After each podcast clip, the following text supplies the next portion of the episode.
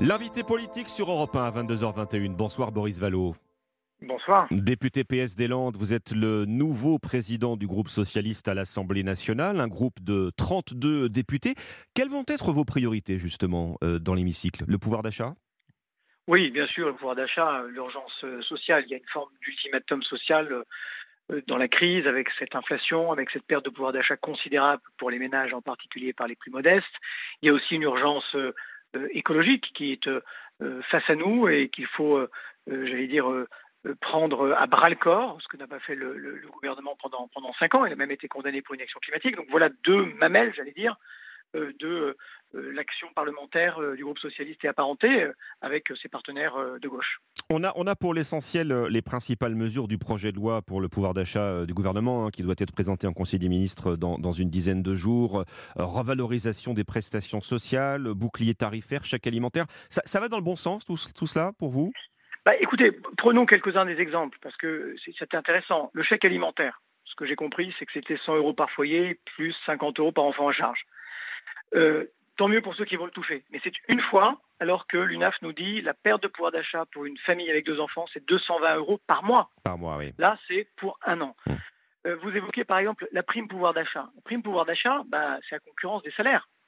Euh, c'est très inégal selon l'entreprise dans laquelle on travaille. C'est non contributif, c'est-à-dire que quand on vous verse une prime, vous ne cotisez pas, donc vous ne vous créez pas de droits. ce que l'on prétend vous donner d'une main, en réalité, le gouvernement entend, euh, en faisant travailler plus longtemps pour la retraite, vous le reprendre euh, de l'autre. Mmh. Euh, j'entends la hausse des APL, plus 3,5%. ça va coûter 168 millions d'euros aux finances publiques. Dans le dernier quinquennat, il y a entre 12 et 15 milliards d'euros d'économies qui ont été faits sur les APL. Vous savez, ceux qui touchent les APL, pour 60% d'entre eux, ils vivent sous le seuil de pauvreté. C'est probablement la plus efficace euh, des plus efficaces des dispositifs sociaux pour venir euh, en aide aux familles euh, les plus modestes. Donc c'est très insuffisant, c'est très partiel, et puis ça ne répond pas structurellement à la question du pouvoir d'achat, c'est-à-dire d'abord du partage de la richesse qui est créée par tous les travailleurs. C'est pour ça que nous, on plaide pour l'augmentation des salaires, on plaide pour la limitation des écarts de rémunération et pour l'augmentation du SMIC à 1500 euros. Euh, les salaires, c'est toujours préférable aux chèques, aux primes, qui ne dire qu'un temps, qui ne sont que partielles, qui ne sont pas la reconnaissance d'un travail, euh, d'un travail digne. Et si on veut défendre la valeur travail, il faut d'abord défendre le travail de valeur. Et c'est pas forcément ce que fait le gouvernement. Nous, nous avons des propositions. Le problème, Boris Vallot, c'est que vous n'avez pas la main sur la hausse des salaires? Bah, écoutez, sur le SMIC, euh, l'exécutif l'a d'évidence, et puis ça entraîne un certain nombre de, de, conséquences. Il est toujours loisible euh, également au gouvernement de convoquer euh, des conférences euh, salariales, de poser la question de la limitation des écarts de rémunération, de l'égalité de fiscalisation du travail et du capital. Vous savez qu'aujourd'hui, il vaut mieux être rentier que travailleur, puisque le, capital est moins taxé que le travail. Oui, il y a des choses qui peuvent être, qui peuvent être faites pour un plus juste partage de la valeur ajoutée. Hmm. Ayez juste en tête une chose, parce que quand je dis l'urgence sociale, elle est là. Oui. Euh, on, a depuis 2008 les 10% de salaires les plus élevés qui ont augmenté trois fois plus vite que les 10% euh, les, plus, les plus faibles. Vous voyez bien que ça fait les Françaises et les Français pour lesquels la fin du mois, ce n'est pas le 30, c'est le 15. Mm. Avec l'augmentation du prix du carburant, c'est on n'arrive pas non, non seulement à remplir son frigo, mais à remplir le réservoir euh, d'essence pour aller travailler. Boris oui, il y a une urgence sociale. Boris Vallot, comment comptez-vous concilier la lutte pour le pouvoir d'achat et la lutte que vous évoquiez contre le réchauffement climatique? Eh bien, les deux sont tout à fait liés. Parce que, en réalité, euh, la transition écologique, si c'est bien fait, si c'est planifié, si c'est fait dans la justice, eh bien, c'est euh, euh, aussi la promesse d'une vie meilleure pour les plus modestes. Je vous donne un seul exemple. C'est la question de la rénovation thermique des logements. Mmh. Aujourd'hui, c'est 25% des consommations d'énergie, d'énergie finale.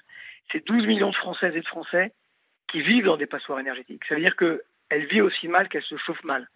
Soit elles se chauffent euh, trop et, elles ont besoin de se serrer la ceinture sur euh, les vêtements, sur la nourriture, sur la santé, mhm. soit elles se chauffent mal avec des conséquences qui peuvent être aussi des conséquences sur la santé.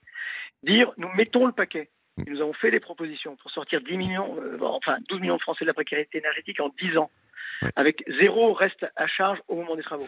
Bien si nous faisons ça, nous desserrons la ceinture de beaucoup de Françaises et de Français qui vivront mieux. C'est mieux se nourrir, avec l'agroécologie. C'est mieux se déplacer avec les transports en commun et avec la promotion des véhicules, des véhicules électriques. voilà, je pense qu'il y a un enjeu qui est fondamental, qui est un enjeu social. Boris Vallot, est-ce qu'on est verra des ministres socialistes entrer dans le prochain gouvernement à l'occasion du prochain remaniement? Non, écoutez, je, je, ne le crois pas. ça fait plusieurs fois que le, le, président de la République ou la première ministre nous interroge, nous demande à quel compromis les oppositions sont prêtes pour mettre en œuvre le programme présidentiel. Enfin, euh, nous n'avons pas été élus pour mettre en œuvre le programme présidentiel.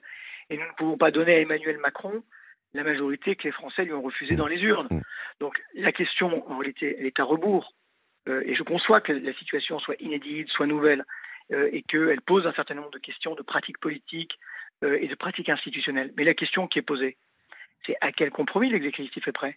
Mm. À quoi il est prêt à renoncer? Qu'accepte-t-il de prendre des propositions que nous formulerions? Je vous en ai donné un certain nombre. Je pourrais aussi parler euh, de la garantie d'autonomie universelle, ce qu'on avait appelé le minimum jeunesse. C'est comment est-ce qu'on ne peut pas ouvrir les droits sociaux à 18 ans?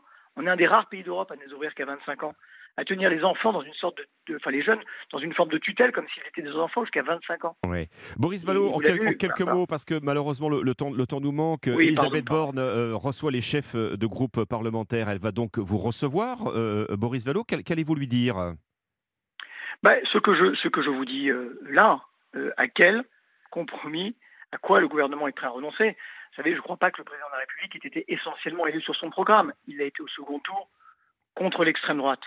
Euh, qu'est-ce sont-ils prêts à reprendre des propositions que nous formulons sur le pouvoir d'achat, comme je l'ai dit, des conjugalisations d'âge, euh, revalorisation de la rentrée, euh, d'allocation de rentrée scolaire, des trois ans, revalorisation du minimum contributif. Il y a un certain nombre de choses sur lesquelles nous formulons des propositions étayées, construites, et ce que le gouvernement est prêt d'une certaine manière à changer d'attitude et à changer de méthode. On est dans une situation institutionnelle inédite, avec un, parlementarisme de fait, de fait que, qui, est issu des urnes.